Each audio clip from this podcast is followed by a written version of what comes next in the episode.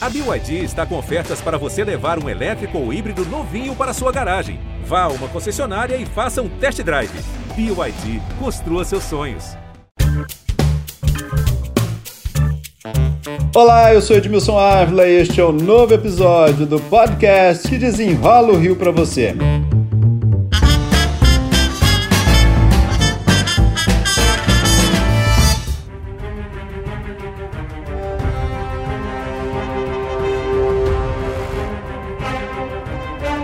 Navio em rota de colisão com a ponte Rio-Niterói. Navio calhou, mané, vai batendo na ponte Rio-Niterói, mané, aqui o navio, bagulho doido.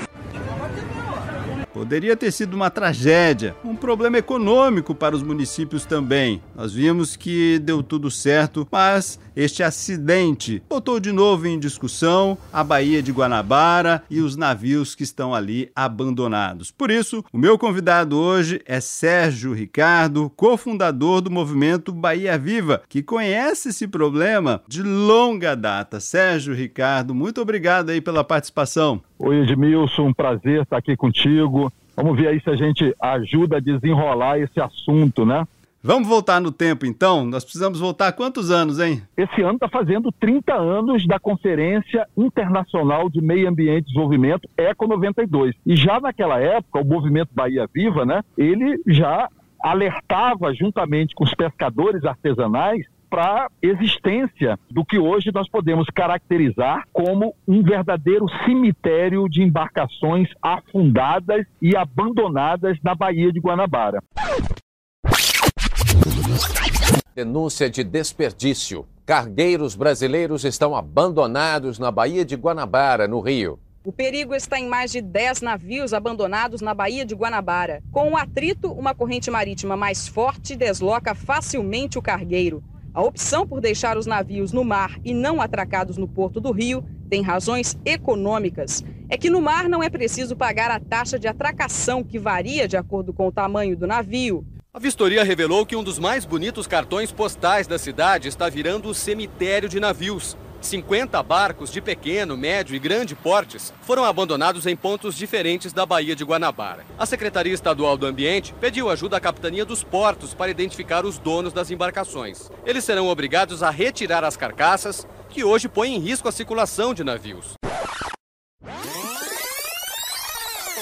Esse assunto é de amplo conhecimento do poder público, porque em 2002 a Secretaria de Estado do Meio Ambiente financiou o Plano de Gestão Costeira da Baía de Guanabara. E esse estudo identificou à época a existência de cerca de 200 a 250 embarcações afundadas ou abandonadas naquele trecho ali do bairro do Gradim, em São Gonçalo, no canal de São Lourenço, até o porto de Niterói, na ponta do Caju, no bairro do Caju aqui no Rio de Janeiro, no canal do Cunha e também no entorno da Ilha do Governador. Em 2013, o governo do estado, através do Instituto Estadual do Ambiente, o INEA, realizou um leilão público para retirada dessas embarcações ali do canal de São Lourenço e Niterói. A empresa que ganhou o leilão, ela retirou apenas as embarcações que estavam na superfície, embarcações com aço ou alumínio, que tem alto valor comercial. Que era mais fácil, que dava mais dinheiro, eles retiraram. E o resto? Exatamente. Retiraram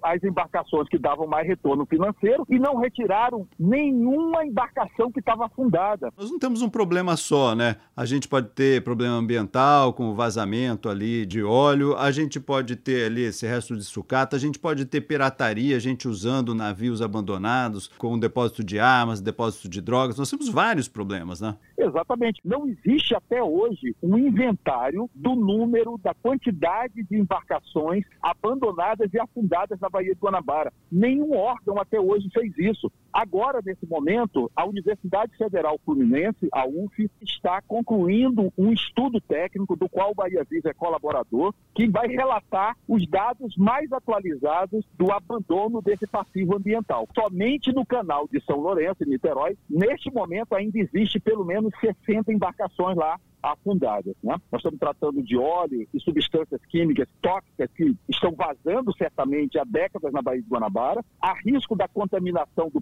pescado, por exemplo. Nunca foi feito um monitoramento ambiental sobre isso. Há impactos socioeconômicos Porque eles não conseguem chegar com a maré baixa e com o assoreamento, quer dizer, a Bahia ficando cada vez mais rasa por causa da presença dessas embarcações, eles não conseguem chegar com o pescado. Então o pescador, ele é a principal vítima desse processo. Você que acompanha há tanto tempo aí todo o desenrolar desse assunto, e quem é o grande responsável ou os responsáveis, né, para a gente avançar nessa história, né? Ou faltam leis, ou o responsável não quis fiscalizar. Quem são os responsáveis? Olha, em relação a esse cemitério de embarcações abandonadas na Baía de Guanabara, há uma responsabilidade compartilhada por três entes públicos: a Capitania dos Portos, do Ministério da Marinha, o IBAMA, que é o órgão ambiental federal e responsável pela gestão do Plano Nacional de Gerenciamento Costeiro, e o Instituto Estadual do Ambiente,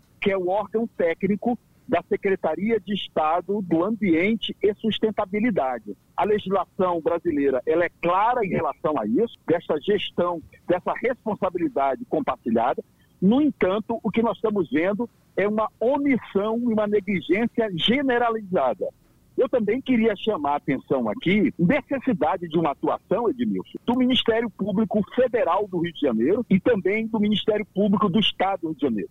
Existe há muitos anos inquéritos civis investigando essas responsabilidades. Mas o que nós estamos vendo é um verdadeiro jogo de empurra. Vários órgãos públicos, vocês aí pediram notas, posicionamento oficial da Capitania dos Portos, do IBAMA, do INEA, e é vergonhosa a ação que está se dando de continuidade de um jogo de empurra. O que o Bahia Viva vem tentando nesses últimos 30 anos é fazer sentar numa mesa de diálogo, né, que inclusive essa mesa ela deveria ter a participação dos pescadores e no nosso caso o Bahia Viva faz questão de ter presença da imprensa para documentar, registrar os compromissos e a partir desse diálogo interinstitucional mediado pelo Ministério Público Federal, pelo Ministério Público do Estado, sentar as prefeituras do Rio de Janeiro, Niterói, São Gonçalo, Capitania dos Portos, IBAMA e o INEA e cada um assumir a sua responsabilidade. O que não pode é continuar esse sacrifício ambiental da Baía de Guanabara em plena década do oceano e da restauração dos ecossistemas, que começou em 2020, nós já perdemos dois anos. Esse ano também é o ano internacional da pesca e da aquicultura, determinado pela FAO, que é o organismo da, das Nações Unidas, para combater a insegurança alimentar. Esse ano também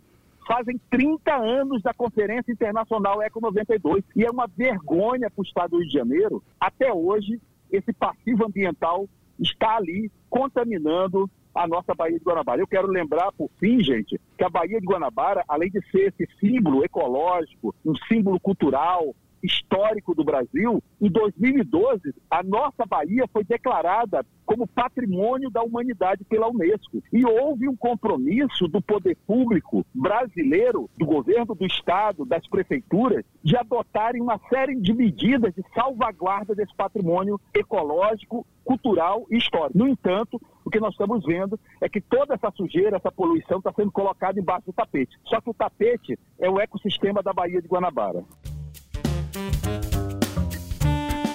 Sérgio Ricardo, cofundador do movimento Bahia Viva, muito obrigado pelas explicações aqui.